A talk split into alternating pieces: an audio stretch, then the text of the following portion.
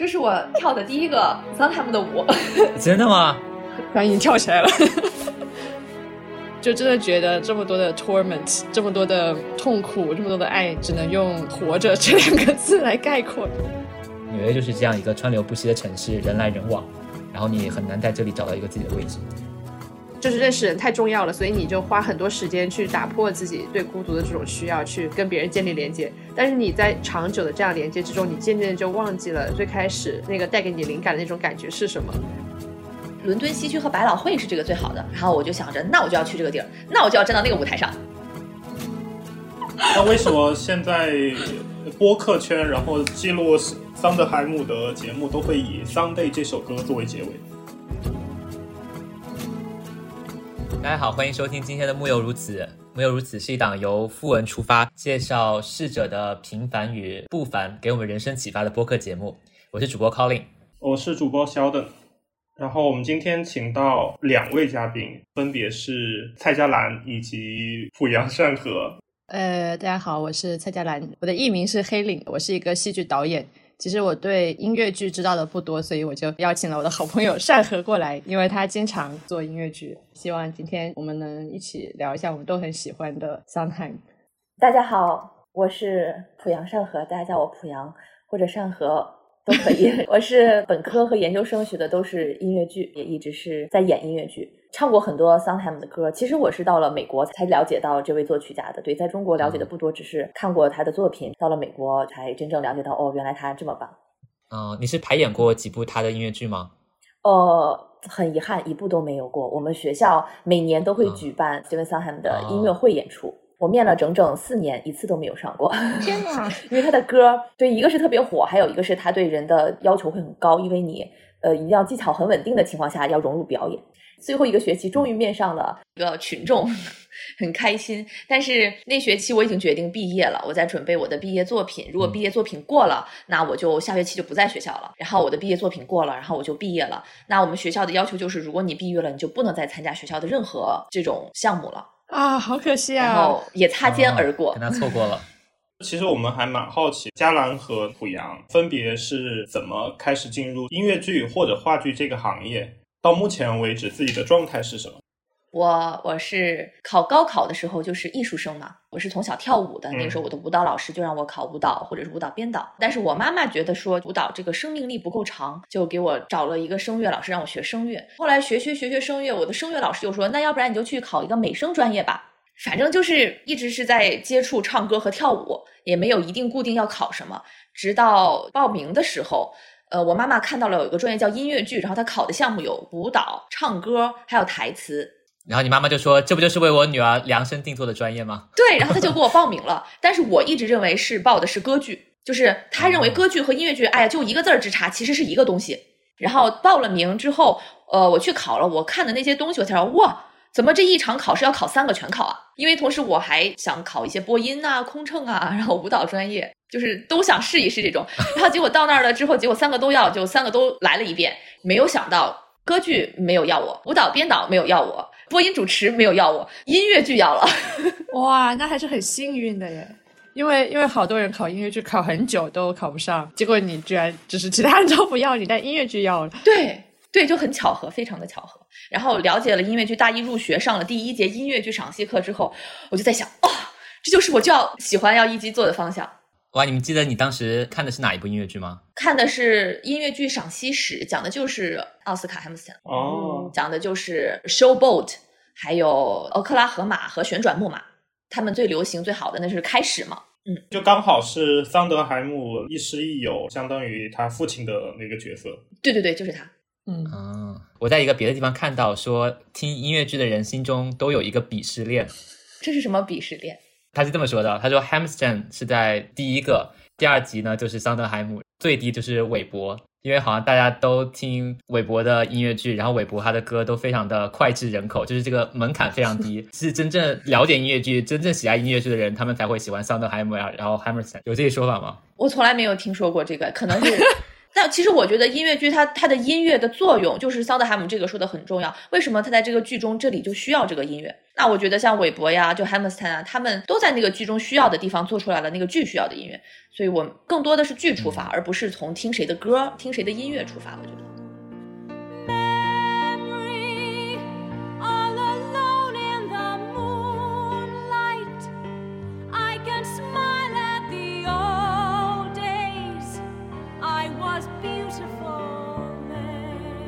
后来我那个时候，因为我比较有冲劲儿吧，我了解了这个之后，我就说哦，原来伦敦西区和百老汇是这个最好的。然后我就想着，那我就要去这个地儿，那我就要站到那个舞台上。然后本科毕业，我就申请了研究生，去了美国。去了百老汇，刚好遇到疫情是吗？对，我去了纽约，刚混了第一年，混上了两个小戏有角色，然后就疫情了，戏都不演了，其中一个直接取消了，另外一个搬到了线上演，我也就回国了。哇，然后回国很幸运，刚回国就面上了悟空音乐剧。哇，对我在里面演小角色千里眼，那我错过了你的演出。哎，不对啊，最近才演的，好像，但你不在里面，这是新版。最近是第三轮了，对，是去年是第一轮和第二轮我在，第三轮我在我在海上呢。哎，你说一说海上的经历吗？我们大家都觉得海上的经历很神奇。就是在海上演音乐剧和一个打击音乐的演出，音乐剧就是 cabaret 那样，把音乐剧各个时代的金曲拿进来，然后我们唱啊跳演这种，全是 A B B A 这个乐队的歌。把他们的歌全部都串在一起，点唱机式音乐剧，好，这个叫点唱机式，很多，嗯，还有在百老汇去年刚上映的《红磨坊》，也是点唱机式音乐剧，就会把很多著名的流行歌曲把它放到了故事里面。呃，我就很简单了，我一直都是那种学霸型的学生，就没有想过艺考这条路。因为我爸妈就觉得我不是走这条路的人，然后我上了高中的时候我就很叛逆，因为我很厌学，就是每天考试考试考试，我真的很讨厌。然后有一天我去看了一个电影，也不是什么好电影，就是很一般的电影，我就突然突发奇想一想，我不想学习了，我想去演电影，为什么不可以？然后我爸妈就疯了，然后就各种劝退我不要做这件事情。然后我也没有艺考，因为我当时也觉得艺考是一个好大的，跟我原先想的不一样的人生，所以我就去读了一个普通的本科。毕业之后我就又犹豫了一下，是继续去读 PhD 还是怎样？然后我就还是选择去读呃戏剧导演，因为我觉得其他的东西没有让我就是热情到可以确信我能够不再厌恶它那么久。然后戏剧呢就觉得哎好像还有很多可以探索的，因为特别对我来讲就没有真正的搞过它，所以就可以有很多新的、有很多未知的可以探索的东西在里面，所以就最后选了去读戏剧导演。然后嘉兰是现在也在做一些一些项目是吗？对的，因为我比较自由，我就我就没有像濮阳那样，因为我是导演，所以我没有像一个演员那样需要经常去找项目做。做导演呢也很少大家能看见，比如说导演的公开招募，所以在很长一段时间里，我都处于一种自己拉项目的状态。就是如果我想做事情，我得自己发起这个项目，然后找人一起做这件事情。所以在过去几年，基本上都是这样子的生存状态。但是在英国的时候，随着我认识的人越来越多，其实当时回国之前还有一个非常棒的 job offer 给了我。但是呢，就是因为我的 visa 要到期了，然后我的经纪人公司也是我以演员的身份跟他签的，但是我是一个导演型的人，然后他们老在把我当演员用，然后我又不是一个很好的演员，就合作不是很顺利，他就不愿意续签我的 visa，所以我当时那个工作就没有办法接，然后我就回到国内了。听了嘉兰的经历，Colin，你要不要说一说你自己当时为什么没有选择演表演这个 专业？哎，我其实，在高中的时候，我好像有发生类似的事情，就是我突然就跟我爸爸妈妈，还有跟我的班主任说，我想去考表演，考电影学院，然后他们都非常的着急，因为我当时高中的时候成绩也非常好。然后他们就觉得我 文化课的话可以考一个好的学校，然后他们又觉得这一行很难闯出自己的一片天地这样子。但是我记得当时还挺感动的，就是我爸爸妈妈特别好，他们说他们联系到了北影的老师，就是朋友的朋友，然后问我想不想和他们一起去一趟北京，让那个老师看一看我适不适合走上表演这条路。然后我们就真的去了，我还记得是喝了一个下午茶还是什么。他们还让我朗诵表演一段，我就我就真的表演了一段，因为我当时在学校里面读书啊，什么主持啊这些表演都感觉还挺在行的吧，可能评价也还不错。当时那两个北影的老师给我的反馈就是声音还不错，但是走表演这条路的话，你真的没有比别人有更大的优势吧？他们如果是我的话，他们可能会觉得考文化课之后，再以另外一种方法实现你对表演啊、对电影的喜爱，可能成功的几率更大一点。好残忍哦！对，很残忍。但是我当时其实还挺感动的吧，爸爸妈妈他们虽然不了解，但他们尝试的去建造一些桥梁，给我陪着我一起去探索这件事情的可能性吧。最后不太合适，也是我就是自己经过尝试之后得出来的结论，所以当时还挺感动。有没有可能那两个都是你爸妈花钱请来的演员？有可能，我刚也这么想。如果他们真的 真的这样的话，用心良苦的。对啊，用心良苦。这样我就觉得，可能我没有表演的天赋，但是我爸妈他们两个人可能可以。一首导演的一出戏在你面前是。对，嗯，我觉得这件事情很有意思，因为我上大学的时候，我觉得我得到剧社普遍的一种眼光，或者是怎样，或者我周围的人都有一种说你不适合做这一行的感觉。就连我就是真的走上这一行了，然后我偶尔去当翻译，翻译的同事也跟我说。天天，你以后一定要去做研究，你就适合做这个。然后就啊，就有一种我擅长研究，是因为只是因为我比较适应应试教育，然后被迫被训练成了一个会爬学术阶梯的人而已。但这并不是我的热爱。但我发现做着做着，我就知道我对什么东西是有天分的。然后对于另外一些东西，并不是因为没有天分，就是因为没有那个耐心把它给做好，就是一个热情的差异。我觉得天分并没有什么决定性因素，因为又不是数学，或者说体育天分可能会比较重要。但是我真的觉得戏剧天分没有那么大的占比。其实我觉得有的时候很热爱一个事情也是一种天分。嗯，其实大部分人他就是对很多事情提不起来这个劲儿，没有这份热爱。因为你有这份热爱，你就会付出你的全。全部对，而且我当时看桑德海姆的纪录片，我有一个地方就很感动。桑德海姆就是他还是个孩子的时候写了一部音乐剧，还是他是个学生的时候写了一部，然后他给奥斯卡看，然后 就说你拿最最专业的评论家的方式来给我一个反馈。然后得到反馈就是这个糟透了，然后，然后我觉得很让我感动的就是他的当时的这个精神导师，他没有就停在那里，然后让桑德海姆就说你没有天分，你可以不用想这一行了，而是花了一个下午跟他讲为什么不好，然后把所有他知道的东西都传给了桑德海姆，然后就觉得哇，这真的是很了不起的一件事情。我记得说的是这个东西糟透了，但是你很有天分，如果你想知道呃为什么的话，我可以给你讲，然后他就给他讲了，引路人的这种感觉。嗯，还有就是桑德海姆他说他从小其实是缺乏一个引导的或者是父亲一样的角色，然后刚好他从小就被他妈妈寄存在奥斯卡他们家。寄存，对，然后然后他他自己曾经说过，幸好这个奥斯卡是一个著名的音乐剧的作家，就是因为汉默斯坦对他特别好，在他童年里是一个爸爸一样的存在，然后他当时就是想说我要成为像汉默斯坦这样的人，他干什么我就要干什么。然后幸好汉默斯坦他是一个写歌词写曲的人，然后碰巧桑德海姆在这方面颇有天赋。如果他当时是一个建筑师或者是一个运动健将，他可能桑德海姆也想当一个建筑师或者是运动健将，但他可能就没有办法在他的事业上获得这样的成功了，还蛮好笑的。所以其实大家总的来说走进艺术或者没有走进艺术，都还是挺有偶然成分的。濮阳应该看桑德海姆，应该看的很多，一直以来应该都还接触蛮多的。然后我们其他的三个人这段时间应该是集中性的做了很多桑德海姆的一些功课。对，在这个过程当中，你们有没有觉得你最喜欢的是桑德海姆的哪一部剧？为什么？我看了《Company》和那个《Sunday in the Park》，我觉得《Sunday in the Park》肯定是我最最喜欢的一部音乐剧。但我觉得两部剧都讲到了，其实，在音乐剧里面很难见到的主题。我不知道这是不是一个对的印象，濮阳。就是我觉得他的作品总是在讲一些很，就是很不常见的，但是又又和当下非常切近的东西。那我先说吧，因为是我。那你抛砖引玉一下吧。呃，其实其实我知道桑德海姆非常的晚，我是看到泰加兰在朋友圈里头转发了那篇文章之后，然后我才慢慢的去认识桑德海姆的。当时我一看，哎，原来 Company 在纽约现在正在上映，然后我就去买了票去看了。然后我觉得看了这么多音乐剧之后，其实 Company 还是我最喜欢的一部，因为里面的歌都太好听了。Company 我们等会可以细聊其中的几首歌，很多首歌都还挺有共鸣。我还蛮喜欢《刺客列传》的。可能是因为我最近才看吧，让我印象非常的深刻。他讲的就是是一群杀手，一群社会底层的，不能说是失败者吧，就是挣扎在生活底层，对生活很没有希望，内心很痛苦，经历过很多悲伤人生的人。然后他们被一个叫 Charlie 的人蛊惑，都要去刺杀政客或者是总统。歌词真的很反讽，就是你生活过得不好吗？杀总统吧。就就像哎，你今天没吃饭吃饱吗？杀总统吧。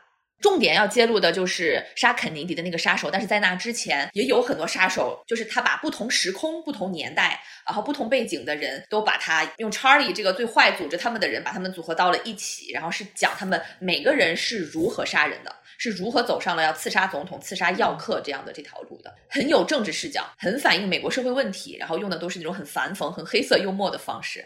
我在群里面说的就是有一首歌叫《Unworthy of Your Love》，我很早之前就听了这首歌，然后我就非常喜欢它，我觉得旋律特别的优美，特别的动人，又是男女对唱。结果我看了这个剧，我才知道，在这么优美动人的旋律背后，是非常病态的一种感情。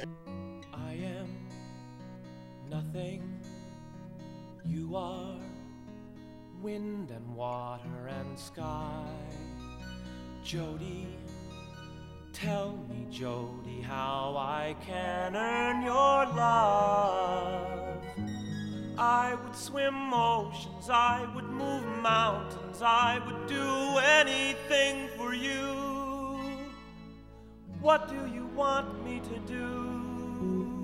是一个女的被这个叫 Charlie 的人各种 PUA，身体的虐待，精神的虐待。同时，这个女的依然觉得，呃，我不配这个 Charlie 的爱。然后这个男的呢，就是他很喜欢一个叫 Judy 的女明星，就像这种私生饭的那种恐怖一样的那种爱。但是都是在这么优美的情况下，这个歌真的是太太动人了。但是放在那个场景中，就是这种动人和这种他们病态病娇的这种心理，有了一种很奇怪的组合，就让人哇头皮发麻，会起鸡皮疙瘩。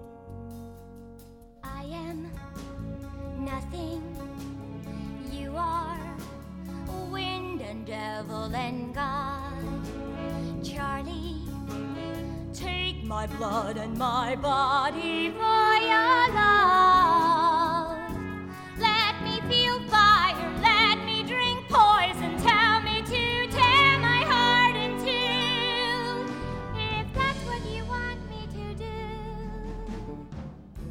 然后他的词儿真的太牛逼了，没有考虑剧情的话，你会觉得哦，这个爱真的好伟大呀！就是我会为你死，我会为你什么流血，我会为你怎么样？然后放到那个歌里面，就原来他的我会为你死，我会为你流血是这么变，会为你去杀人，就是哦。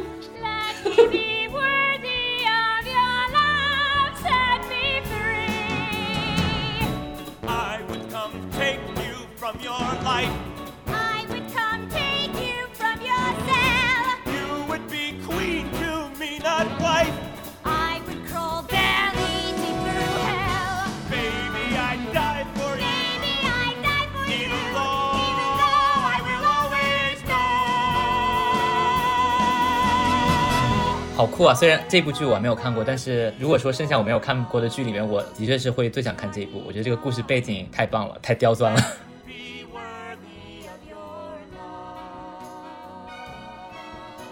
好，那你现在的就是跟大家介绍一下桑德海姆的生平以及作品脉络。对，我觉得它可以分为一二三四五五个大的时期吧。对，就首先。他出生在纽约，是一个不太幸福的家庭。他爸妈在他十岁的时候就离婚了，他妈妈就带他搬离了纽约，然后搬去了费城。很幸运的是，在费城他们认识了汉默斯坦他们一家，他跟汉默斯坦学习了音乐剧。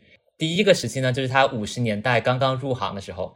虽然他自己很喜欢写音乐，但是刚开始的机会并没有给他让他同时作词和写曲，他就只有得到作词的机会。他的第一部剧呢，就是一九五七年的《西区故事》。最近斯皮尔伯格也把它重新拍成了一个电影，我前两周也去看了，非常的喜欢。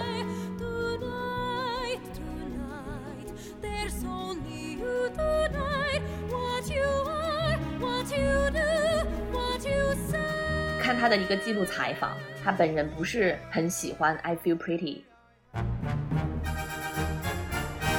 他所理解的歌词的诗意表达和导演所理解的歌词诗意的表达是不一样的。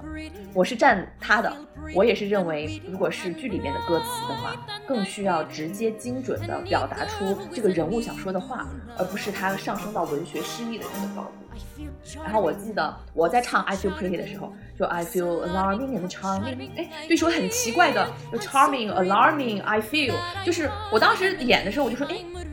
美国人都这样子说话的吗？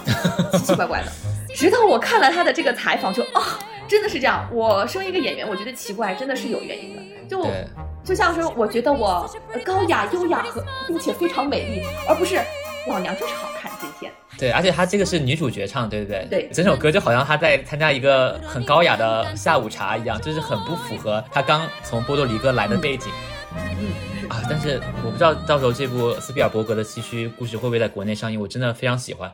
但是我也和很多其他的朋友一起去看，他们都不算很喜欢这部剧，但是好像在外国的媒体上面，这部剧就是广受好评。我的朋友说他看看不，就是他也是搞戏剧，他说这个剧的语言就让我觉得你不是美国的，原来就在这里的人，你可以回去了。然后我就很惊讶，我就想这么糟糕的吗？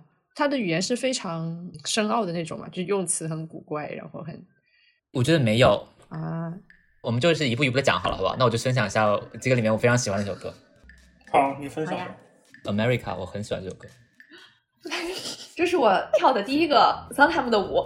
真的吗？突然已经跳起来了。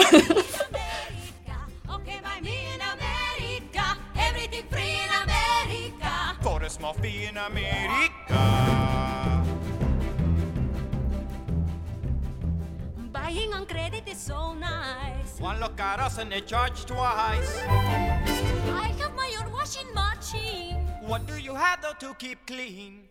然后这是一波男的和一波女的的 gangster，男的就会认为说美国一点都不好，我们要不然回去啊。然后女的就说哇，美国真的是太好了，什么都有，我就要留下来。就是男女的那种调情啊、小吵架呀，就反映了他们的生活。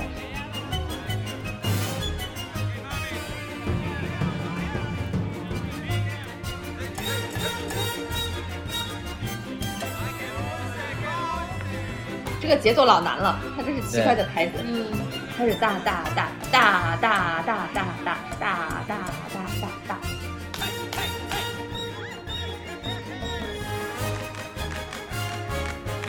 呃，因为他这部电影是一九六七年的时候，呃，一九六二年还是六四年的时候就第一次搬上过影院，还拿到奥斯卡的最佳影片。但是我看了当年的那部影片中这首歌的片段和新的电影的片段就也很不一样。新的这个电影中的女二号 Anita 演得非常好，非常自信，然后非常有风情，举手投足就让人移不开视线。在桑德海姆的六首歌里面，他有提到一段说，这部剧当时其实并没有真正的受到太多的关注和好评，真正的是让这部剧出名，然后是因为当时的电影的上映，对吧？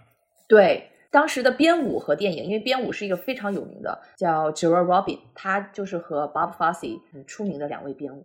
其实他的歌曲不是那么让人朗朗上口，他自己也曾经介怀过。对，他应该是一直都很介怀所谓的朗朗上口。他有一部剧还是有一部电影在那里跟那三个年轻的编剧，然后在说的时候，然后他有讽刺这一段，说你要就是那个 Merrily We Roll Along not a tune you go bum bum bum de dum. You need a tune to go bum bum bum. 那个濮阳差一点就可以出演的那个音乐剧。所以你觉得从你的专业角度来讲，具体难在哪里呢？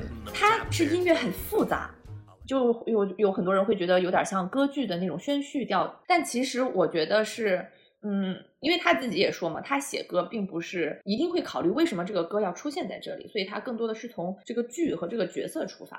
所以他的歌的复杂性就体现在在一首歌中就有一个嗯起因、经过、结果的那种感觉。然后这部剧当时某种程度上也收获了一些成功吧，但是桑德海姆他作词人的身份没有受到很多的奖项啊或者好评，对。但是他第二部他以为，哎，现在我跟这些人合作了，然后我小有名气了，我终于可以自己写曲了吧。然后他的下一部音乐剧呢，就是一九五九年的《玫瑰午后》，Now it's gonna be my turn. Gangway world, get off of my runway. 但是很可惜，因为当时的女主角叫做 Iso，她刚刚才经历过一部很失败的音乐剧，她很不放心把音乐和作曲全部都交给一个新人，所以她当时在《玫瑰午后》这部剧里也没有得到作曲的机会，然后也是作了词。对，就其实他走这一步走的还蛮好的，还好 Hamilton 一定让他去了。什么意思？因为你只是为一个剧写歌，和你能为那个剧，并且为这个演员写歌，就是因为每个人的唱歌的能力是不同的嘛。然后既然已经定了你作为这个剧的女主角，那她的嗓音条件以及她作为这个角色来演，她其实只是比单纯的为剧来写写歌或者写词要更难的。嗯，所以她就在这方面，虽然她那个时候没有作曲，她只是写词，但是也展示了她的能力。所以他这后面就走的也都很顺。嗯，这个结束之后，他开始自己作曲，然后自己当又当词作家又当曲作家，我觉得是一个很很好的一步，就是有大师指引着他。然后这是五十年代，就是他刚刚入行，然后作词起家。然后六十年代呢，如他所愿，拿到了作词和作曲的机会，然后是他的一个打磨的时期。六二年的时候有一部剧是《春光满古城》，然后六四年有一部叫做《难道我听见华尔兹》，但是好像这三部剧是他刚刚开始自己作词作曲，处于打磨的时期，然后可能也比较稚嫩嘛。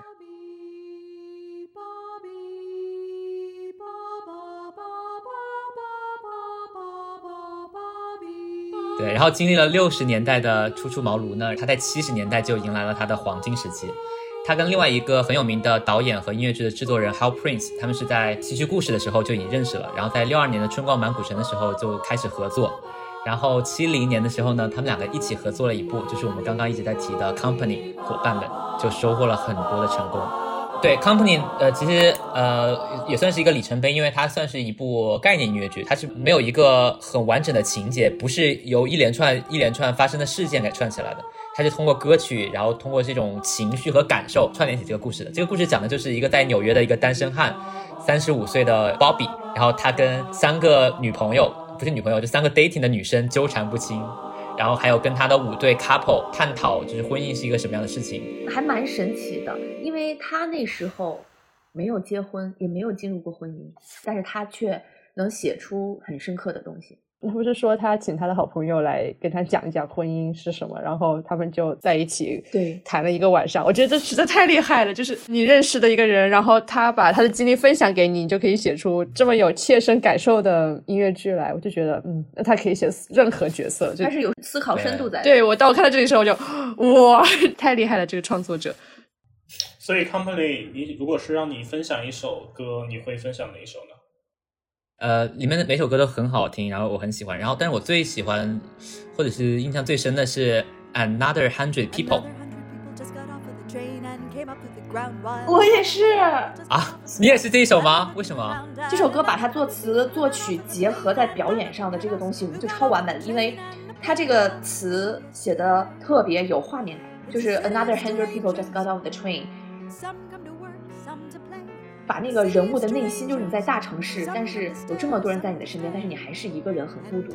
你希望找一个伙伴，但是要不要走向婚姻呢？你又很迷茫。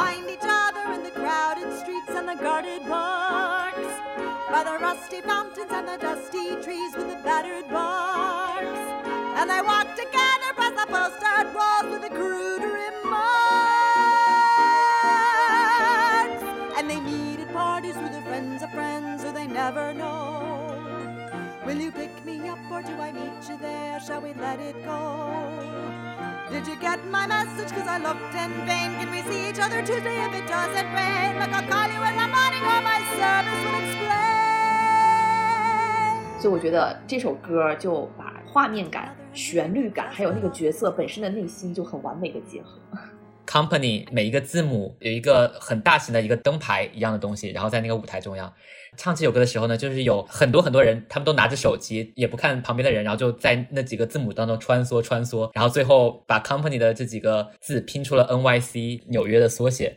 然后我当时看的这部剧是看的零八年的那个全明星版，Barney 叔叔他演的那个。然后他里面好像是其中的一个女朋友吧，就突然之间他们在约会的时候就跟他说：“我要离开纽约了。” I want real things a husband, family. I think there's a time to come to New York and a time to leave. Enjoy your party. 就感觉有一点不舍纽约但是毕竟自己要离开然后要开始一段自己的新的生活他的语气中还带有那么一点点兴奋的感觉。然后马上就是 another hundred people 下了飞机下了地铁然后走下了火车纽约就是这样一个川流不息的城市人来人往。然后你很难在这里找到一个自己的位置。It's a city of strangersome come to work some to play. City of strangers. Some come to stare, some to stay. And every day, some go away. 就是他的主角是一个三十五岁都没有正式的去进入一段婚姻，但是一直在和这些呃五个 couple 一起来去探讨，透过他们去了解婚姻的意义的人。但是你结合桑德海姆自身的经历的话，他是大概六十岁的时候才遇到自己真正喜欢的伴侣，然后他也是前几年，我看时间是一七年才正式的和他进入婚姻，所以其实，他写的也有部分他自己吧。嗯，我觉得也有可能真的有一部分是他自己。我觉得每一个剧都有一点他自己。但我感觉厉害的是，他能把他自己的那一部分变成一个所有人都可以共鸣的东西。我在看的时候，我没有看原版，我也不是很了解这个音乐剧。我第一次看它是在伦敦，然后直接就看的是男女反串版的，就是女生演那个主角的版本。哦，我知道这版，我一点都不觉得违和，我觉得好真实啊！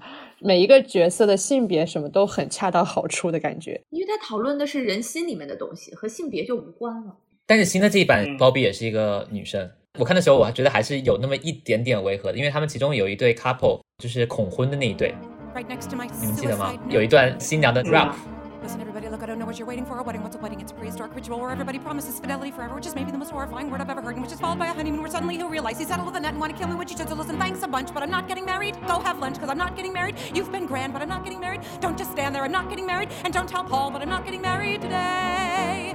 Go, can't you go? Why is nobody listening? Goodbye, go and cry at another person's wake. If you're quick for a kick, you could pick up a christening, but please, on my knees, there's a human life at stake.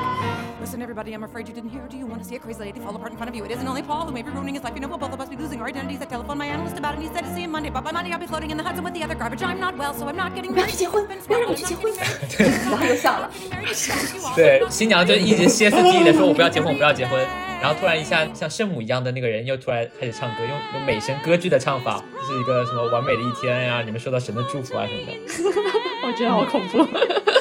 他还有打破第四道墙的一个桥段，就是那个新娘就整个人崩溃了，然后冲上了指挥台，把那个指挥棒从指挥的手上抢过来，然后折断，有一个这样的画面。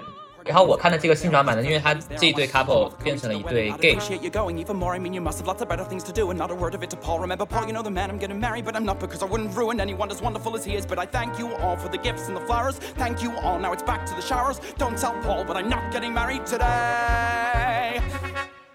然后，呃，那怪不得他们会有一点恐婚。对，对，但是你们记不记得，就是后来。Bobby 有对 Amy 有一句台词，就是不如我们两个结婚吧。Jamie, you know what we should do? What's that? We should get married. 但是在这个性转版里面，对方是一对 gay，然后经历了这种情绪的抓嘛，整个人就是无所适适从的时候，然后一个女生跟他说：“不然我们结婚吧。”就有一点点没有那么 make sense，有点好像我觉得我觉得很 make sense。对呀、因为他们当时就是在讲，当时就是在说这个结婚根本没有任何感情基础，我们就把这个事儿办了吧，就是这这种意思。因为其实就就很自然的，你有可能会对身边的朋友说出这种话。但是如果是就比如说全明星版的那个，他一直都是朋友，突然跟对方说要不我们结婚吧，然后嗯，我当时有一点愣住了。对，但是这个 gay 他不想结婚的原因，并不是他害怕婚姻这件事情啊，担心的是这个人是不是真正适合他的 the Mr. Right。然后你突然跟一个女生行婚，这也没有解决他的问题啊。解决了 Bobby 的问题，再 解决他自己的。OK OK，我我 我看的时候精神状态也不太好，因为我那次刚下飞机不多久，然后没有倒过来时差，然后人也很困，在那个剧院里面。我当时看的时候，我就记得我在那个巴塞罗那那个地方就笑翻了。Barcelona. Flight 18. Stay a minute.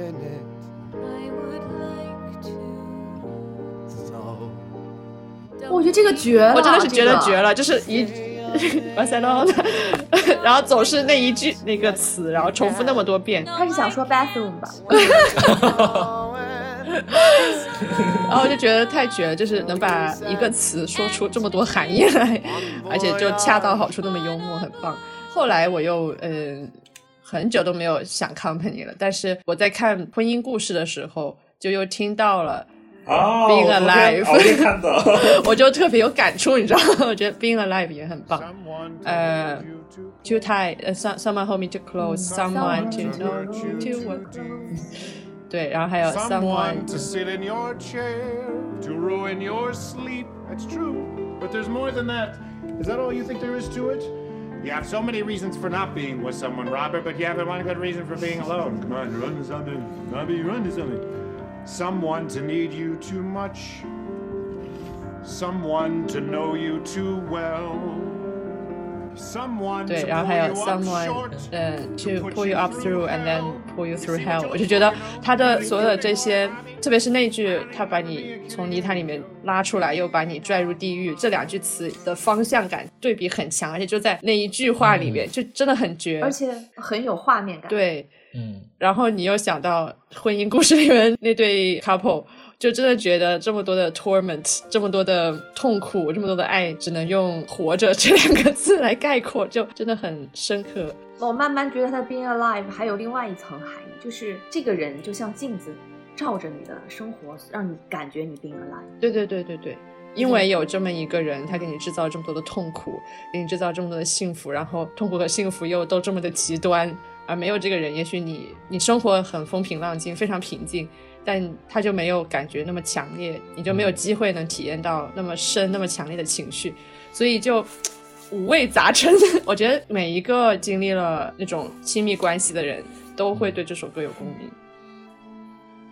你没有感觉到 being alive 就是它是两个部分吗？嗯、有啊，你说说看。someone somebody，你说的是这个吗？呃，我说是他刚开始的时候，好像一直是有一种抗拒的那种状态，就是一个人把我控制的太紧，一个人伤我伤的太深。但是他到后来就是第二段的时候. Want something. Want something. 就是有一个旁白，就是说 want something want something。后来那个第二段，他从一种鄙夷，然后抗拒，变成了一种需要。Somebody crowd me with love. Somebody force me to care. Somebody make me come through. I'll always be there, as frightened as you, to help us. 很渴求的那种口吻，就是在呼唤有一个人能够陪着我去面对生活里的这种各种 struggle，就是好像有一个这样的转变。对对对。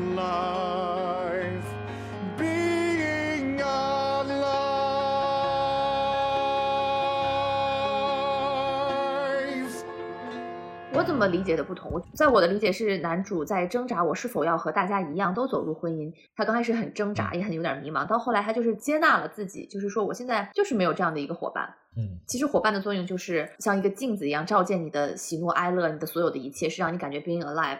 我觉得最后他可能就是我自己一个人也 being alive，不需要一定有这个伙伴。就可能每个人的想法不同吧，我我是这么理解。我觉得他后面更有是更多的是一种放松和接受了的感觉。所以他在唱完这首歌之后发生什么？在音乐剧里面，好像就结尾了，是不是？他唱完就直接剧终了。对，但是在我看来，可能就是像每好像就是每年都过生日，大家就会给他祝福，然后给他一个生日惊喜嘛。但是他唱完这首歌之后，呃，那些人没有等到他，他没有出现在这个生日惊喜上，所以结合这个，我觉得可能他的后半段就是接受了。他也不想要这些来自朋友的压力了。我感觉他是在，他还在那里权衡 alone 和和 company 之间嗯他们的区别是什么。只不过到了这个嗯时候，他对于 company 的感受变深了，就是跟之前不那么一样了。嗯嗯，说的好好。我我我也我也我也喜欢这一首。而且婚姻故事里面，他其实用了两首 Company 里面的歌，一个是 Adam Driver 当时唱的这个 Being Alive。斯嘉丽·约翰逊他当时刚搬去 LA，开了一个 homewarming 的 party，他和他的妈妈还有他的妹妹一起唱了 You Can Drive People Crazy。 You could drive a person crazy. You could drive a person that. First, you make a person hazy, so a person could be had. But worse than that, a person that titillates a person and leaves her flat is crazy. He's a troubled person. 还有一首歌叫什么《The Ladies Lunch》，就是疫情期间，然后庆祝 Steve 的九十岁生日那个片子。 Christine Baranski、Meryl Streep 和 Alja McDonald。 I'd like to propose a toast.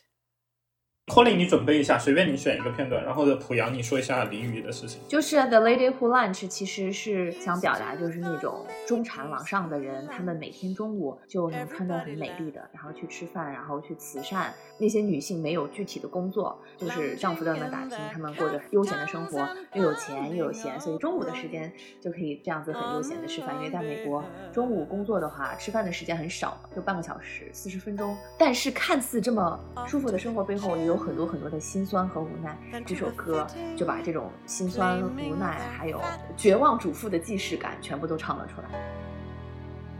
and looking grim cause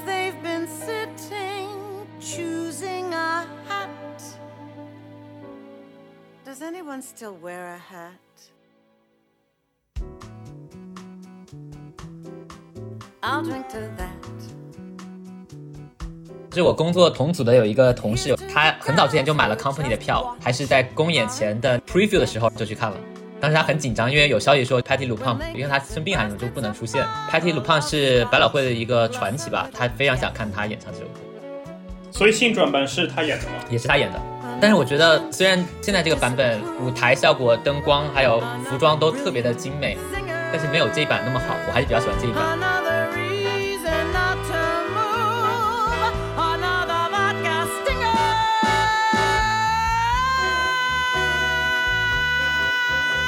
To that 哇哦！在现场看之前，我先补了这个版本，就是看字幕，然后我想了解剧情，想知道他们在唱什么。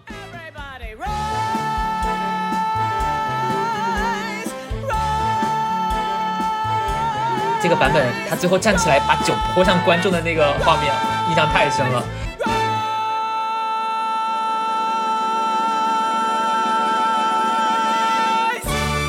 结果在现场的时候，他就只是穿着他的毛皮大衣，戴着墨镜，在酒吧的凳子上面转，但是他就一直都没有站起来，一直都没有走向观众。我一直想看他泼水的那个画面，结果都没有出现，所以我自己是有一点失望。但是还是他，还是 Patty Lupin。他是一个非常有个性的演员，就你看到他，你也知道他不是那么 easy 的一个人。经常爆出来的他的新闻就是他演着演着看到一个观众在玩手机，还是拍照什么的，他马上就说：“你把你的 手机交出来。”然后跟那个观众对峙。She is a Tony winning queen of Broadway. I know it. But this morning, Patty Lapone is starring in a new role Cell Phone Police. 经常有类似的画面，很好笑他。就比如说谁拍照有闪光灯啦，谁手机铃声响啦，就这样的事情，真的非常惹人不舒。呃，七一年的时候就有另外一部秀上映了，就是复利秀 Follies，然后里面有一首大家好像都很喜欢的歌，叫做 I'm Still Here。对，是的，是一首 Survivor song。嗯，就是身为演员的 Survivor。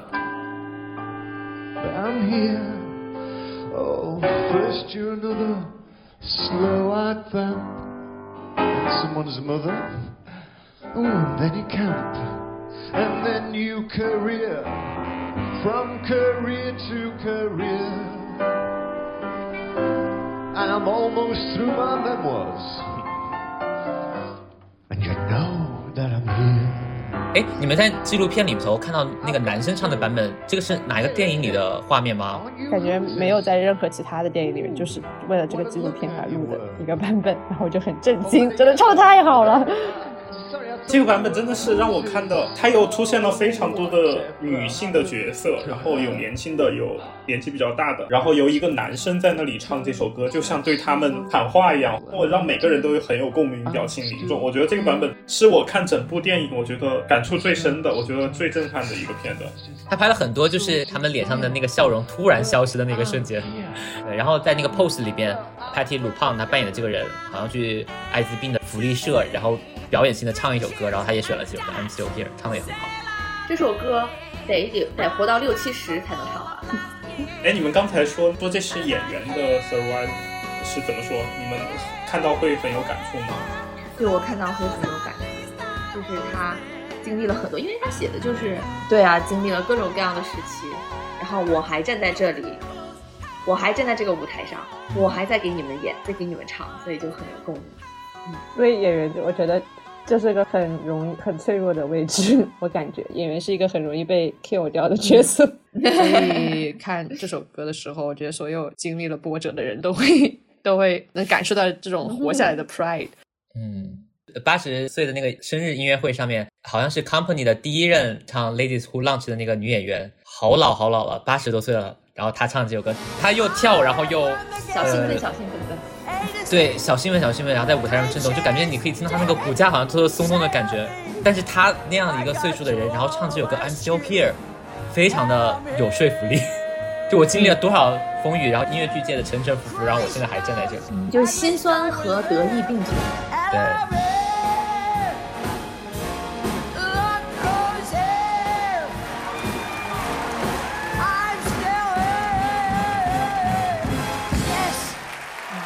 然后两年之后的七三年，就是《小夜曲》这部音乐剧诞生了。桑德海姆他自己说，他自己唯一的一首金曲就是《Send in the Clowns》。这部剧你们有看吗？《小夜曲》我没有看小夜曲，我觉得好像很少人有人看没有看小夜曲，但是大家都会唱《Send in the Clowns》，因为《Send in the Clown》不也是为人写的吗？但是这首歌大家其实也不太懂他唱的是什么，是吗？我其实有两个问题，就第一个问题是你们最喜欢哪一个版本的《Sending the Clouds》？第二个问题就是你们自己理解的《Sending the Clouds》它到底在唱什么？Isn't it rich? Are we a pair? 我自己最喜欢的是 Judy Dench 她唱的，Judy Dench 是谁就是演那个零零七的老板的那个女演员。啊，我也是很喜欢她唱的。银头发的短发，对对对，银头发短头发那个。我觉得那个纪录片在那太好笑了，就是那么多人把，就是每一个 Setting the Clowns 都每一句话都能找到一个不同的视频版本剪进去，然后把整首歌给唱完。对啊，哇，你看这首歌多火呀！One who keeps tearing around, one who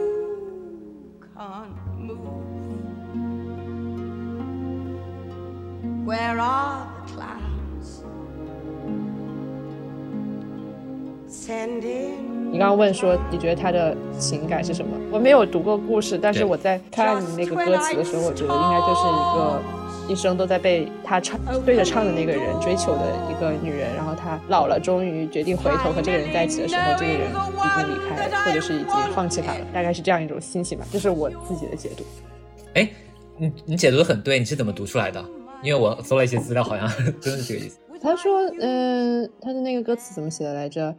呃，他说，Me here at last on the ground, you in mid air，说我终于落地了，然后你却你却在空中。我不知道，我觉得就像是他的心终于稳下来了，他终于决定好了，然后另外一个人的心却已经走了的那种感觉。I thought that you'd want what I want. Sorry. 对一个明星曾经那些他的男宠或者是男伴们，慢慢的都安身立业，都不跟他好了，然后然后最后被拒绝了，对，然后也很自嘲。我觉得你抓的这句还蛮对，就感觉他们两个人之间的关系就像一对空中飞人一样。当我在高处的时候，你在地上，然后现在我终于，你就像一个秋千一样，终于荡到了地上的时候，这个时候你又跑在了天上，然后不愿意 settle down 下来。就是我们两个人一直处于这种不在一个水平线上的这样的一个状态，就是永远碰不到彼此。嗯，然后我们两个人之间的关系就好像是一个荒唐的闹剧一般，在这个闹剧里面肯定得有小丑啊，小丑在哪呢？你们赶紧让小丑进来吧。有一点点歇斯底里，然后又有一种非常绝望的状态。You're losing my timing this late in my career, and 对 you are the clown. Don't bother, they're already here。我就是那个小丑吧。对我们两个人就是这个荒诞剧中的主角，我们两个人就是那个小丑。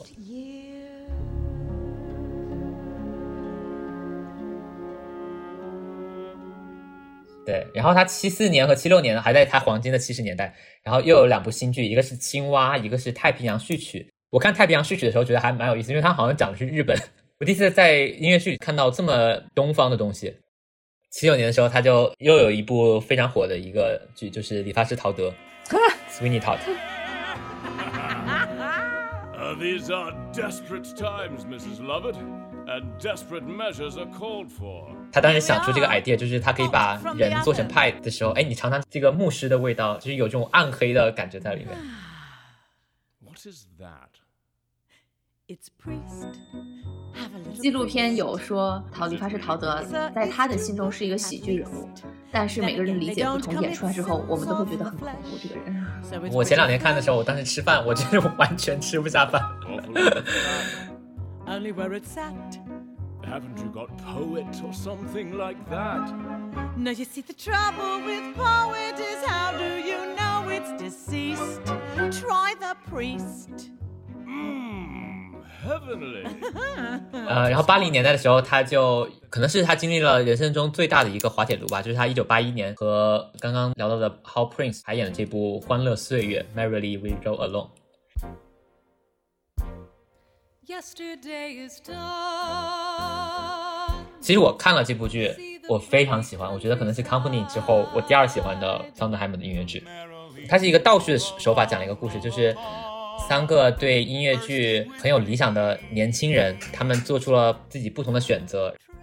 最开始的画面是成年之后，然后有很多的矛盾，很多的碰撞，然后一年一年的往回，就是回溯他们是怎么样走到今天这一步决裂的地步的。最后的结尾呢，就是他们三个人刚认识的那个时候，在屋顶上面看刚刚发射的卫星，看一片未来的天空，然后对未来充满了憧憬。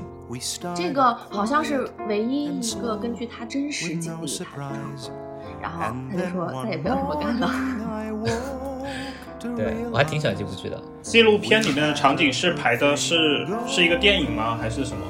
哦，这个很搞笑，因为他们当时演了十六场，然后就因为恶评如潮，然后观众一排一排的走掉而下线。很多年后，他们当时的那些年轻的演员还把这件事情这次大的失败拍成了一个纪录片。所以为什么他这么失败，我一直都没有搞懂。因为我觉得它是一个有趣的题材。我自己觉得很失败的原因还是因为选角吧，因为他们当时是就是全部都选用一些很年轻，然后从来都没有演过音乐剧的演员。然后这些年轻的音乐剧的演员，他们想要诠释经过了聊社会打磨，然后就完全失去了自我，然后失去了纯真的这些青年人，一路演到他们还没有进入社会，对什么都充满了幻想的那些年轻人，就是这个转变，其实对那些新人演员来说还是挺难的。我觉得他们没有撑起这些角色来，当时。And while it's going along,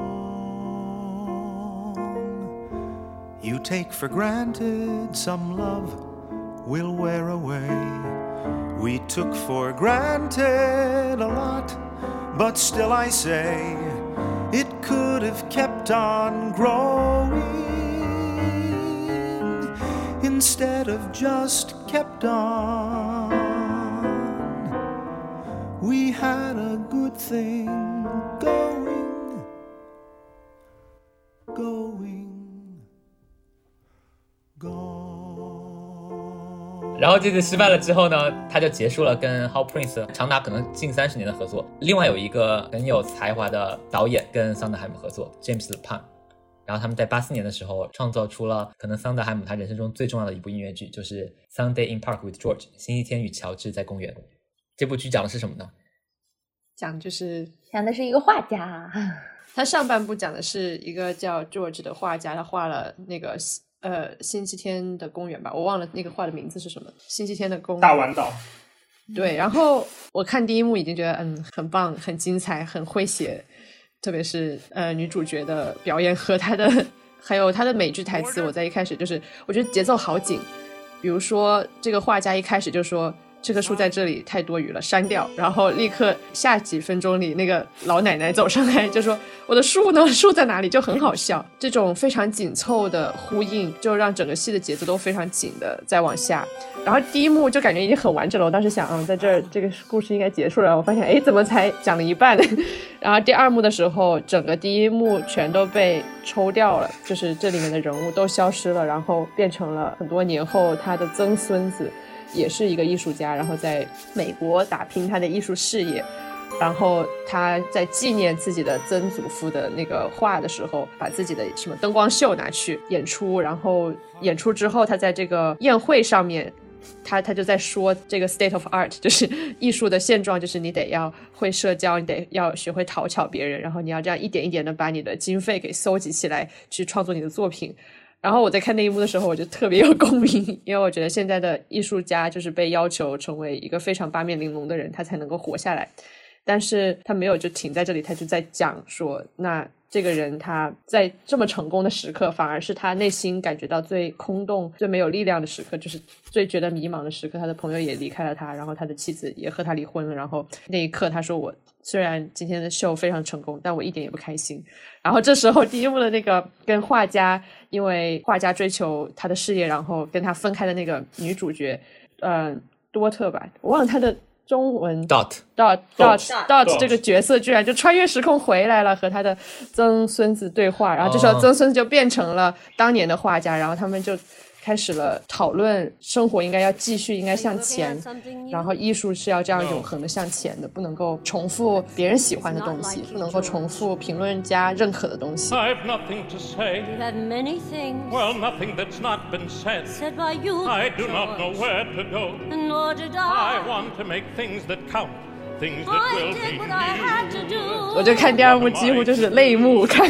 过，后面呃三四十分钟我都在哭着看完了，我觉得太太了不起了。在讲第一幕的时候，你觉得就是在讲一个画家，然后他在讲画，然后在讲画家和他的情人的爱情，但是到了第二幕的时候，你觉得他在讲艺术，在讲这个永恒的艺术背后。对每一个艺术家，他在每一个细小的时刻，那种非常个体的人性的卑微，然后又如何去回到艺术的永恒当中，这种过程，这种挣扎，我觉得就非常非常的了不起，就他把整个戏都升华了。很少有一个剧它的第二幕能胜于第一幕的，但我觉得这个就是第二幕胜于第一幕的剧。还是挺多的吧？我觉得很多第二剧都是第二幕 后劲特别足，在我看来，好多后劲儿都欠那么一点，最好的还是刚开始。但是对，的确这一部剧的第二幕和第一幕相比，就是这个跨度是很大的，就这个往上走的这个坡是很陡的。嗯，我当时看这部剧的时候，呃，我觉得印象很深刻是她的那个女主角 Bernadette Peters，对吧？然后也是跟桑德海姆合作了很多很多部戏剧的那个女演员。因为我之前很喜欢看《傲骨贤妻》，她的衍生剧《傲骨之战》嗯嗯当时之前有一个女主角就是《冰与火之歌》里面的火吻，在《傲骨之战》里面，她有一个妈妈是这个 Bernadette Peters 她演的。我当时也不知道她是谁，不知道她是百老我们汇我觉得她说话很奇怪，对不对？我当时觉得，我、这是哪里找来的演员，脸这么僵，说话也这么奇怪。但是我，但是我看到《Sunday in Park with George》，他那个年轻的时候跟 Leslie Rose 就是《冰与火之歌》那个女主角一模一样，嘴巴小小的、窄窄的，然后有一点点起来的那种感觉，然后讲话又是很细的声音，就感觉是从一个模子里面刻出来的。可能年老了之后没有看出来这种联系，但是我觉得肯定是他们看到了 Leslie Rose，然后想到了年轻的时候 Bernadette Peters 在《Sunday》里面的这个表现，然后把他们 connect 在一起，然后把他邀请来演了他的母亲。我很喜欢 Sunday，他就是画家在画画的时候就这样，然后它的配乐是当当当当当当当当，就是当当当，因为它这个我觉得就是把美术和音乐很好的结合。本身那个 George Seurat 是吗？嗯这个画家修拉他是印象派，然后他有一点实验性质的，然后以点的笔触来去构成他整幅图，然后包括他的配色，他会强调说他整幅画其实是没有用黑色的。为什么会有出现一些黑色呢？是因为它进行了一些调配，然后用不同的颜色组成，然后我们视觉上就会看成一块，然后就会看成黑色。所以就是它这样一个很独特的做点的这个笔触，然后就和音乐就很相关，然后就他画画的方式就是对，就一直一直点点点点点点。嗯，他只要这样点，他音乐一定是跳音的，噔噔噔噔噔，然后配合这个跳音的基础节奏，然后做各种变化在唱歌，我就觉得很很棒。还有那个他有一段是在学那个狗唱歌，那段其实也是有原因的，嗯就是看 B 站上面的评论发现的，他们做了一些 research，发现这个画家是得一种叫白喉的病死的，然后。白喉病的症状就是病人的喉咙会被白色的什么东西给卡住，所以他会呼吸非常困难，然后就会发出像狗一样的声音。就是你仔细思考，会觉得哇，这种细节非常的棒，但是你在看的时候又没有觉得它是特意出来的一种很奇怪的一段，就特别厉害。然后我感觉这个里面的画家和桑海姆有点像，因为这里面的画家他在画画的时候也是钻进了他笔下的这些人物的脑子里，在思考他们的脑子在想什么。然后桑海姆在写人物的时候也是，在在写他们的歌词的时候也是进入到角色里面去思考角色在想什么。呃，那个画家的周围的人都形容他说他好像在那儿，又好像不在那儿。我就在想，桑海姆身边的人会不会也会 这么想？桑海姆创作的时候是不是有一种半游离的状态，梦见自己在别的角色的魂魄里面，在构思他们的世界？小沈，这个时候你要问我这个问题吗？问你啥子问题，就是为什么所有纪念桑德海姆的活动或者播客都会以 Sunday 来作为结尾？因为我写了一段这个的答案。已经到了这个步骤了吗？那为什么现在播客圈，然后记录桑德海姆的节目都会以《Sunday》这首歌作为结尾？哎，我们这个播客真的是太粗糙了。Sunday in Park with George 讲的就是艺术家是怎么权衡艺术性和商业性，然后怎么在创作和日常生活之间选择的这样的一个故事。然后关于 Sunday 这首歌为什么这么重要呢？其实可以提到这部剧里面的另外一首歌，就是《Finishing the Hat》。这首歌也非常重要，因为桑德海姆他自己出作品集的时候取的这个名字就是《Finishing the Hat》。Finishing the hat. How you have to finish the hat. How you watch the rest of the world from a window while you finish the hat. 然后那首歌的背景就是 George 在完成这幅剧作中的很小的一个细节，一顶帽子。然后他当时边画这个帽子，边在抱怨为什么 Dot 不理解 George，他需要非常专注的，然后投入的进入绘画的世界、创作的世界，要沉浸其中，他才能把自己脑海中构想的那个画面实现在这个画布上面。就像刚刚濮阳讲到的，刚开始的时候是非常急促的，就好像在模拟 George 他是用那种细碎密布的小圆点构成他整幅画面的。到了歌曲的后半段，情绪又迎来了一个高潮，好像是周启他在说，他意识到，就即使像 Dot 一样欣赏他、支持他的女孩子，也没有办法陪他进入到那个非常孤独的创作空间。然后还有就是，当他完成了自己的作品，回到现实生活的时候，已经不会有人在等着他了。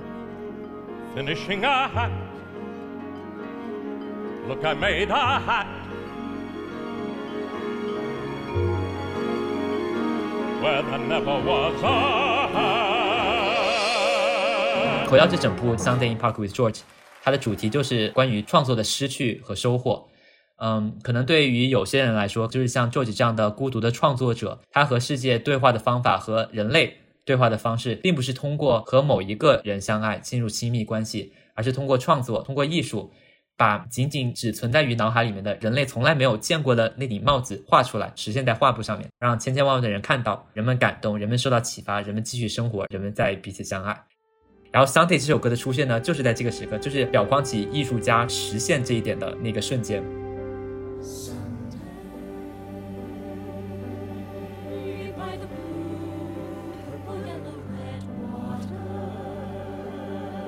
剧里面的 George 他成功了，画面里大丸岛上的普通的周末，偶然经过的人们，因为这幅画的完成，成为了人类文明里面永恒的存在。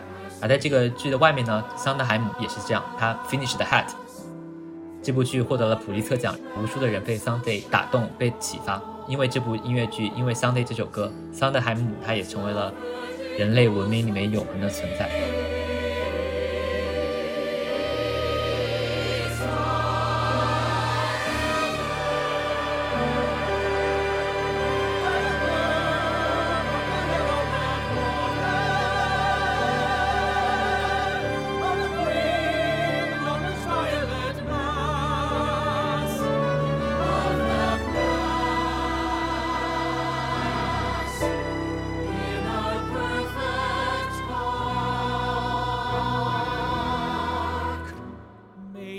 此处应该有掌声。DIY。我我很有感触，就看这个的时候，因为我有时候演戏啊，或者是排练啊，会有东西就没有搞明白，就是卡在那里了。然后我我那时候还和我前男友一块生活，我可能吃着吃着饭就直接进入到，哎，这个东西就吃着饭或者看到一个什么东西，一下子就激发了我解决我没有解决的那个关于角色或者排练中，或者是唱歌或者是舞蹈中的问题。我没有办法给他说一句我要去做事情了，我就会直接记住，或者是开始就开始练歌啊，或者就开始像放空一样，但是其实脑子里有东西在工作。他还和我聊着天，聊着天聊着天，就是感觉我还坐在他对面，但是我人没了。嗯，真的是会有这种现象，真的是会。然后就变成前男友了吗？是因为这个原因吗？有可能。哦，我的天我觉得是这样的。我一旦进入那种工作的状态，或者是因为生活中的小事，就是能激发做艺术人的这种一下的那种灵感，你就想抓住它。你在做的事情瞬间就真的不重要了。我会在洗澡的时候突然就开始练，就是悟空有一段 rap，从洗完澡到躺到床上都一直在练 rap。本来我们决定要一起睡前看个电影，然后就都在我的练 rap 中结束。因为雨水的那个水花声，就一下子很有了节奏和那个感觉，然后就一下就进入了。我真的觉得创作是很需要孤独的，就即便是戏剧这种非常需要集体创作的东西，如果没有一个单独的空间的话，你还是很难有一些很闪光的东西。我觉得疫情是个非常好的机会，因为疫情让我前所未有的就是待在自己的空间里面孤独。我之前都没有机会这个样子，就是会在不停的要社交，尤其是在国外的时候，这个行业有些我的同学或朋友。你在毕业之后过了几个月看到他，我问他你的生活现在是什么样？他说我每天就在和一些人喝咖啡。我说哎，怎么变成这样了？他说我必须得这么做。我每天都在我在什么地方遇到了什么人，然后他把我带给了什么人，然后我要遇见了下面的人，然后只能通过不停的去遇见别人才能得到创作的机会。然后我就非常的震惊，但是随着我自己的职业的发展，我也发现就是认识人太重要了，所以你就花很多时间去打破自己对孤独的这种需要，去跟别人建立连接。但是你在长久的这样连接之中，你渐渐就忘记了最开始那个带给你灵感的那种感觉是什么。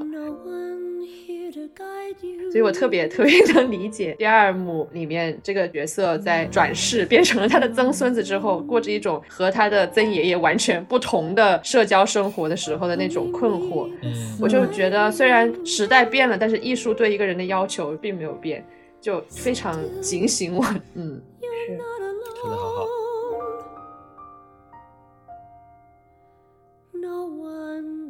在和大家讨论之前，昨天晚上我和 Colin 有简单的讨论过，说这是他作为一个艺术家，他留下了永恒的作品，但是他作为一个男朋友，然后其实还蛮混蛋，真的很渣那一段对，我真的很不喜欢他在他亲密关系里面的那种对，然后然后然后那个 Colin 会觉得说。呃，伟大的艺术，伟大的作品，可能这就是代价。但是我觉得不是，我觉得不能这样说。他是只有这样放弃，或者是说没有陪他去看音乐剧，然后他才能完成这么好的艺术。我觉得这个艺术不能成为在现实当中变成混蛋的一个借口和理由。是的，对他真的是那个很混蛋的男朋友。我觉得他之所以感情生活会这样，是因为他的原生家庭吧。George 的原生家庭吗？这部剧里还有 George 的原生家庭的背景吗？我觉得它里面的妈妈跟他自身的自己的妈妈是不是有一点点像？跟跟桑德海姆的妈妈没有哎，我觉得他里面有可能他里面那个母亲还蛮慈爱的。没有啊，我觉得他母亲不对他慈爱哎。剧里面母亲也有说，我老觉得你不在那里，我跟不上你的对对对节奏。那个母亲是想要跟上他儿子的节奏的。但是他和他的妈妈关系并不好，我完全不记得他剧里的母亲有什么样的情节了。就是因为他和母亲这种疏离的关系，所以他在亲密关系中有了女伴儿、老婆、女朋友之后，他也会倾向于一样这种疏离的关系，所以他的女朋友就会觉得他不 care 我，就他不关心我，因为他对他母亲都这样，所以我会说是跟他妈妈原生关系也有关这种。桑德海姆他的原生家庭，他的妈妈其实一直对他非常的不好。他妈妈在他四十岁的时候做了一个手术，还给桑德海姆写了一一封信，然后说他这辈子唯一的一件后悔的事情就是生下了他。And so she wrote me a letter and had it hand delivered the night before she went into the hospital. And she's opening sentence was, "Before I undergo open heart surgery, which she had underlined three times, I just wanted to tell you that I have only one regret in my life, which is giving you birth." 我完全无法想象，就是如果我看到这样的信，我自己会怎么想。但我很困惑，他的母亲写这封信的时候到底想要干嘛？桑德海姆他自己觉得是他的母亲很迷恋他的爸爸，然后结果他的爸爸跟他离婚之后，马上又开始了自己新的生活，然后也很幸福。他妈妈把这种不情愿，把这种愤懑全部都投射在了跟桑德海姆的关系之上。I talk to friends. I think about you. 但是无论怎么样，他自己收到这部信的时候打击很大。桑德海姆就自己没有小孩嘛，然后别人就问他说会不会有点遗憾。他说他是想要孩子的。他说把一个孩子的心智启发开是一个他很向往的事情。他很不幸没有一个孩子，但是他在带学生的过程中找到了同样的情感和投入，然后就很感动。很多播客他们讲说啊，这些评论人、这些剧作家，他们年轻的时候写信，把自己音乐剧表演的片段寄给桑德海姆，然后桑德海姆都会亲自的回信跟他们说你演的很棒。如果说你真的想要很认真的考虑音乐剧作为你的事业的话，这里是我的电话，你可以给我打一个电话，然后我愿意跟你好好的聊这件事情。好多好多人，像是《Merrily We Roll Alone》里面的演员，然后像是《New York Times》的 Jesse Green，然后还有在最新上映的《倒数时刻》里面写《吉屋出租》的 Jonathan Jonathan Larson，对吧？他当时表演这部剧的时候，桑德海姆还特地跑过来看，然后跟他发了一个电话录音，说：“我觉得你的剧很棒，你坚持下去，我觉得你会成功的。很暖心。嗯中国演员也有寄过信，”什么叫寄过信？哦，真的吗？然后也收到他的回信吗？真的不知道收没收到，但是我知道也寄过信。嗯，哇，然后当时这个对这个《纽约时报》的这个 Jess Green，他提到一件事情，然后我觉得还很感动。他说，呃，就是即使像他的父母很开明，然后很呃愿意接受他，就是即使像这样的开明的父母，很多人也很难拥有一个父母就是完全支持他们的孩子走向艺术这个行业，从事音乐剧作为他自己的事业。但是桑德海姆在某种程度上就像他们这样的父亲一样，就是告诉他们，你做音乐剧，然后你从事艺术，你也可以拥有一个非常有意义的人生。他自己做到了，然后他还鼓励了很多后来的人，告诉他们，你们也可以唱歌、跳舞，投身于艺术，这样的人生是有意义的。所以你想象一下，Colin，假如当时那个老师没有给你尖锐的评论，而是花一个下午跟你说，虽然你演的不好，但是我来告诉你 为什么不好，然后把所有 什么 他做教授的知识全都传授给你，现在你就不会跟我们一起讲这个博客。对对，太遗憾了。我觉得国外好多老师，你就去跑龙套了。我觉得国外好多老师都是这样启发人的，尤其是那些成功的艺术家，他们反而更加宽容，更加对于那些没有什么名气的人有一种爱心。因为我前一阵子非常低落的时候，还在 Facebook 上面写过我，我觉得我可能嗯不属于伦敦，或者是我会觉得伦敦太多优秀的人了，我根本就不应该过去。就当晚过了差不多半小时，我发完那个帖，就有一个舞蹈家从伦敦给我打 Messenger，就打电话跟我说，我们俩没有见过，但是我们在 Facebook 上面有看到彼此的 post，然后我就想跟你说，你来会变好的。然后他说，嗯，你会在这里找到你的一片天地的。我就特别感动，知道吗？他跟我讲，他还跟我说，嗯，哦，那这个真的很感动。嗯他说：“我现在已经是一个有名的舞蹈家了，我也获过很多奖，我也成功了。我现在在看我年轻时候的那些放弃的念头，我就很想笑。”然后他就跟我分享了很多很多东西，我就特别感动。包括在疫情期间，我去上大师班，呃，就在 Young Vic 这个剧院里面，就是啊，Young Vic，我去了，去他们的有一直有线上的导演班，都是免费的，因为我在那个 program 里面。就像这样子的 company 啊，很多的大的剧团，他们的艺术导演都会在疫情期间开放自己的通道，说如果你作为一个艺术家感到困惑，或者是有问题，或者是你创作的时候遇到瓶颈，你可以去定我来跟你有一个面对面的三十分钟的交流。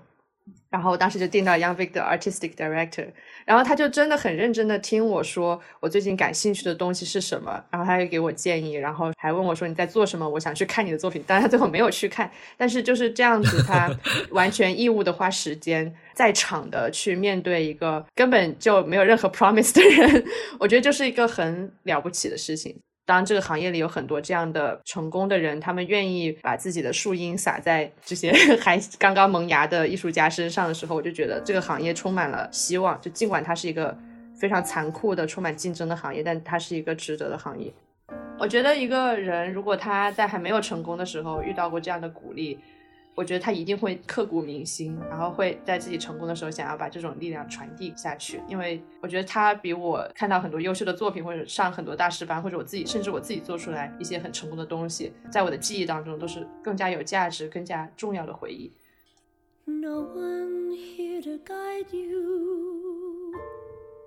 好厉害呀、哎，那你们接下来最大的愿望是不是就疫情结束，然后也可以继续出去呢？我变化蛮大的，以前我就说要多演剧，要多演很多角色，要唱得好，要跳跳怎么样？但是今年我就是想自己和自己谈恋爱，嗯，做一些自己是什么意思做一些自己想做的吧，对，做自己想做的，然后很好的照顾好自己。就找回那个平衡。渣男呢？我希望今年可以做起码有一个作品是我非常满足的就可以了。嗯，我在之前的推文里面也写了，就昨天发的，也是去年我听到的一句话，我觉得非常值得我一直记得。因为我就说，我觉得我这把年纪了还没有 做出什么东西来，好失败啊！因为我的同学们同期毕业的，他们都做了很多很多作品，然后都到处去演。我的一个朋友，也是我的良师益友，就跟我说，你可以做二十个作品，做很多个，然后你没有一个都觉得它让你开心，让你觉得满足。你也可以做了一个作品，然后这个作品让你感觉到真正的满足。然后我就想了想，我觉得他说的好对，就是不在于你有什么机会，或者是你做了多少，或者是怎样，而在于你有没有拿真心去表达好一个东西，去探索到你之前没有想到的东西。我觉得这种东西本来就非常非常的少见，但它本来就是唯一值得的东西。所以就想说，不管发生什么事情，能够有一部这样的作品出现，我就已经很满足了。我们准备的大纲已经讲完了，耶 耶，完成了。对，你们还有什么想聊的关于桑德海姆的没有聊到的吗？好像没有了，没有了。哎，那个濮濮阳，你你你做了两大页笔记，然后里面都聊聊完了吗？哦，有一个没有，就是他是如何所谓的概念音乐剧如何走上这里的，是因为 Hammerstein 他们做了一个叫这个词突然不会发了，alargo alarto alar。哦，我我记得我记得 Mary Lee We Roll Alone 的时候，纪录片里面三个人的房间里面就有这个剧的海报。对 Allegro，对，alargo，就是它是快板的那个意思。Allegro 就是 Roger and Hammerstein 他们的这个创意的这个作品，这个作品就是是讲呃男人从小到三十五岁的经历的一生，就这种形式的，不是主要放在时间顺序上的讲故事。然后结果他很失败，就不成。但是因为 Hammerstein 有看到这个作品有参与，所以启发了他想要做他的这种风格、这种形式的音乐剧。这个就是他开始的一个、呃一个点。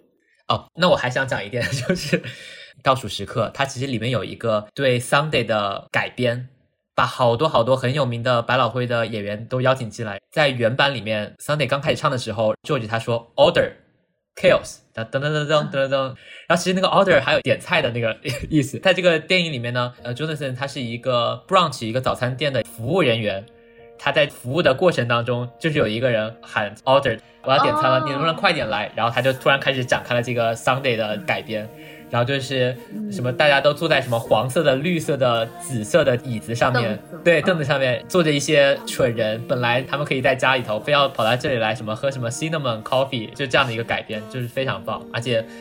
我觉得喜欢百老汇的人一定会很有共鸣，里面有各种各样的百老汇的演员，就比如说 Hamilton 的女主角和女主角的姐姐，然后还有他们把 Bernadette Peters 也请回来，有一个互动，就很棒。百老汇很爱恶搞，对，而且他们也参与了很多美剧，就像我们刚刚提到的《傲骨贤妻》《傲骨之战》里面，好多好多演过百老汇的演员都来客串。OK，那你要做个结尾吧。OK，好的，结束语，谢谢 Colin 和 Sheldon 邀请我来，因为对啊，而且是坚持邀请我来参加这期播客，逼着我看 Sondheim 的音乐剧，然后我就觉得打开了一个新世界，真的很棒，然后很想把 Sondheim 的其他的音乐剧有机会都看了。我是很感谢 Henny 邀请我来，让我在海上的闲暇时光也可以把他们都下载下来，然后丰富了我的海上时光。然后我也很高兴跟 Colin 和 Sheldon 认识，我们以后可以多聊天。谢谢你，嗯可以多聊天。然后那个，你介不介意，比如说给我们的观众清唱一段？可以啊，呃，找一找哈，我想一下歌词啊。这是一个很很让人兴奋的歌，就是讲我拥有了你的爱之后，世界上再也没有我所需要的了。My window pane has a lovely view, an inch of sky or a fly or two. Why I can see half a tree, and what more do I need? The dust is thick and it's calling. It simply can't be excused. In winter, even the falling snow looks used. My window pane doesn't give much light, see you, so the view is bright. If I can love you, I'll pay the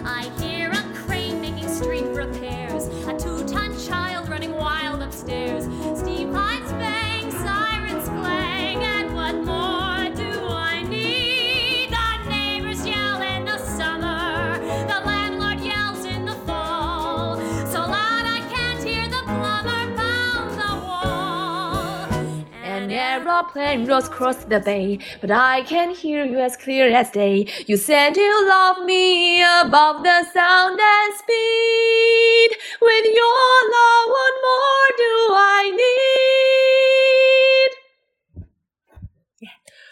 哇，他这个歌词儿就讲的是。又下雨很丑，我的房间只能看到半棵树。下雪的时候，我的房间看这个雪花就像一个二手的灰雪花一样。但是这又怎么样呢？我拥有了你的爱，我什么都不需要了。好甜哦，so sweet。好的，嗯，我觉得请濮阳就是请对了，我特别开心。好的，好吧，谢谢大家，拜拜，拜拜。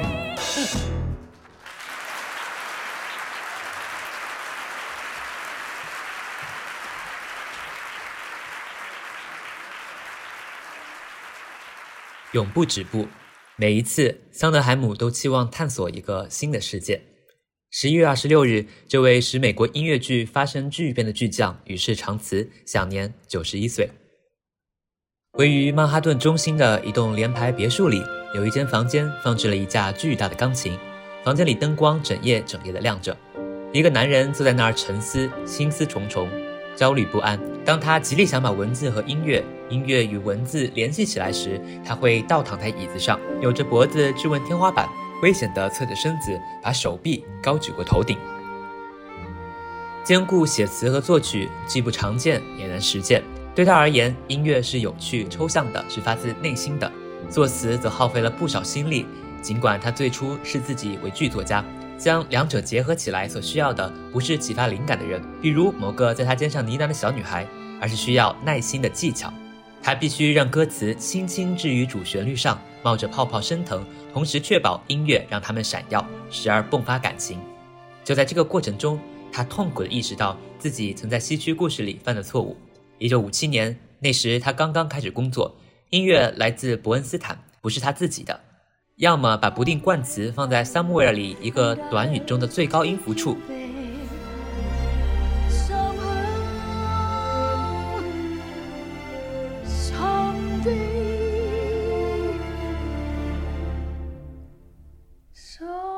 要么未能意识到一行华丽的歌词可能会让他无地自容多久，事实上是永久。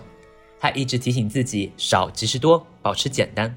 他擅长巧妙的押韵和双关，但为什么爱和生活几乎不可能和任何东西押韵？对史蒂芬·桑德海姆而言，用他热爱的英语进行创作特别特别困难。词家奥斯卡·哈默斯坦，他具有的父亲，就将自己的知识倾囊相授于他，也因此改变了他的人生轨迹。他保留了数学天赋，创造出智力游戏和扑朔迷离的纵横填字游戏，让答案一个接一个的慢慢的在眼中闪现。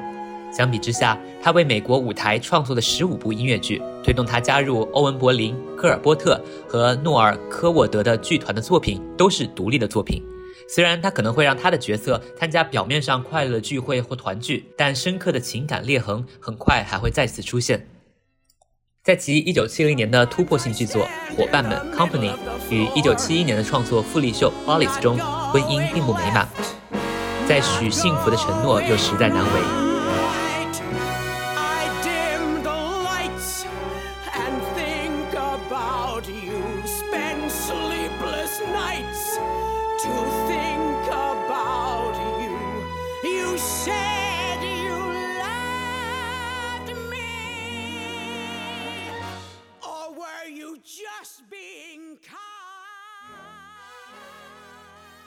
拜访森林 Into the Woods，再度讨论经典童话，探究父母与孩子之间的爱恨纠葛，是一段他切身体会过的故事。星期天与乔治在公园 Sunday in the Park with George，讲述了画家乔治修拉和他的潦倒的画家曾外孙小乔治二人的故事，探索什么是人人都渴求的爱，什么是他们必须创作的艺术，这些富有争议的话题。剧中的冲突无不告诉我们，桑德海姆的词曲作者双重身份常常产生激烈的碰撞，玩笑掩盖深深的绝望，温柔隐藏无尽的怨恨。他在《富丽秀》中所写的一首圆舞曲《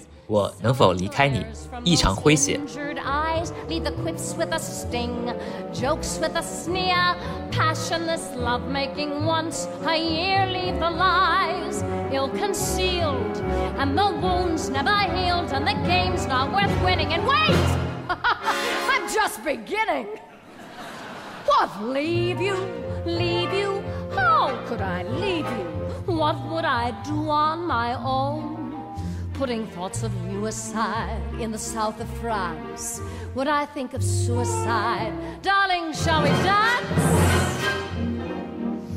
Could I live through the pain on a terrace in Spain? Would it pass? It would pass. 我能否平息我的怒火，在那草地里和一个只有你一半大的男孩在一起打赌吧？ But I've done that already. Or didn't you know, love? Tell me, how could I leave when I left long ago? Love, could I leave you? No, the point is, could you leave me?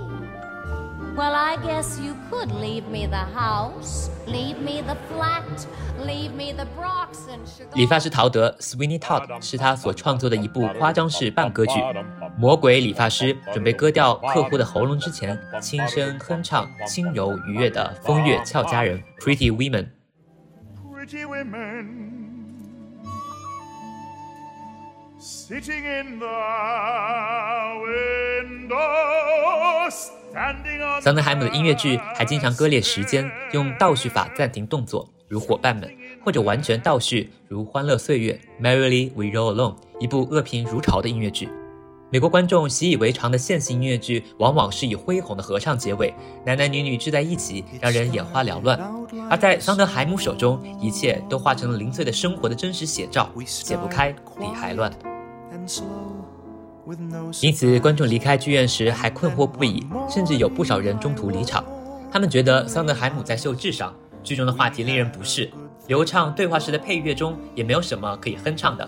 春光满古城，A funny thing happened on the way to the forum，则是一个例外，是他第一部包揽词曲创作进军百老汇的作品，但他成功并未走远。桑德海姆的名字 Stephen Sondheim 可以变化成一个漂亮的意序句子，He penned demon hits，他写出轰动的作品。但他最好的作品，尽管风靡一时，还是音乐剧《小夜曲》（A Little Night Music） 中的小丑进场 Sending the Clowns）。这首歌大部分由简单的问句构成，且互无联系。多么美妙啊！我们是一对吗？我躺在地上仰望，而你在天空飘荡。他将这首歌写成一首三十二小节的情伤曲，真的难以再创。因为现场解说或者每一个小段都会推动剧情的发展，如果有剧情的话。桑德海姆并不因缺乏名气而困扰，因为他从未想过企业化或商业化，甚至厌恶至极。他只想不断尝试，心潮澎湃地探索新领域，永远追求创新。那些他呕心沥血创作的作品中，有的讲述日本的崛起，如《太平洋序曲》，就是一部歌舞伎式的戏剧。I was someone in a tree. Tell him what I see. Some of them have gold on their coats. 也有讲述刺杀或者试图刺杀美国总统的故事，在露天舞台的《刺客列传》中上演。那时杂耍表演和模仿秀风生水起，对桑德海姆的音乐剧极尽嘲讽，而他自己也写下尖刻的评论，只为了挑战自己。他欣赏的是特立独行。桑德海姆也将自己视为局外人，一个性格腼腆的犹太小孩，独生子，同性恋，成绩优异。他第一次接触音乐剧时是十五岁，看到罗杰斯和哈默斯等二世的旋转木马，目睹受恶棍驱逐的 Jigger 被居民排挤时，不禁潸然泪下。他喜欢和他人合作创作音乐剧，尤其是与制作人 Hal Prince 和编剧 James Lapine 一起，因为只有与他们一起，才能感受到别处没有的家的温馨。直到六十一岁时，桑德海姆才结束独自生活。他始终全身心投入创作，自己的首要考虑也是完成创作。无论是在学校、社区，还是其他任何地方，创作必须完成，一步接着一步。在自传中，桑德海姆只记载了两册对自己的音乐剧的分析，因此人们也在探究哪一侧才是解读它的关键。也许是伙伴们。旁观者 Bobby 伤感地观察着朋友们的婚姻，同时也努力地寻找着自己的幸福。或者是拜访森林，那把陪伴他许久的长榻引发了深刻的共鸣；又或者是星期天与乔治在公园，最后一幕中，乔治在公园的夜色中与曾祖母的灵魂相伴。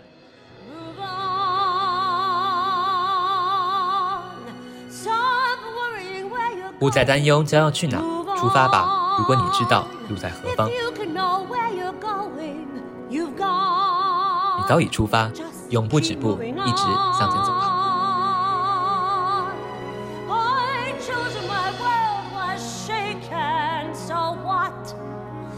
choice may have been mistaken. The choosing was not. You have to move on.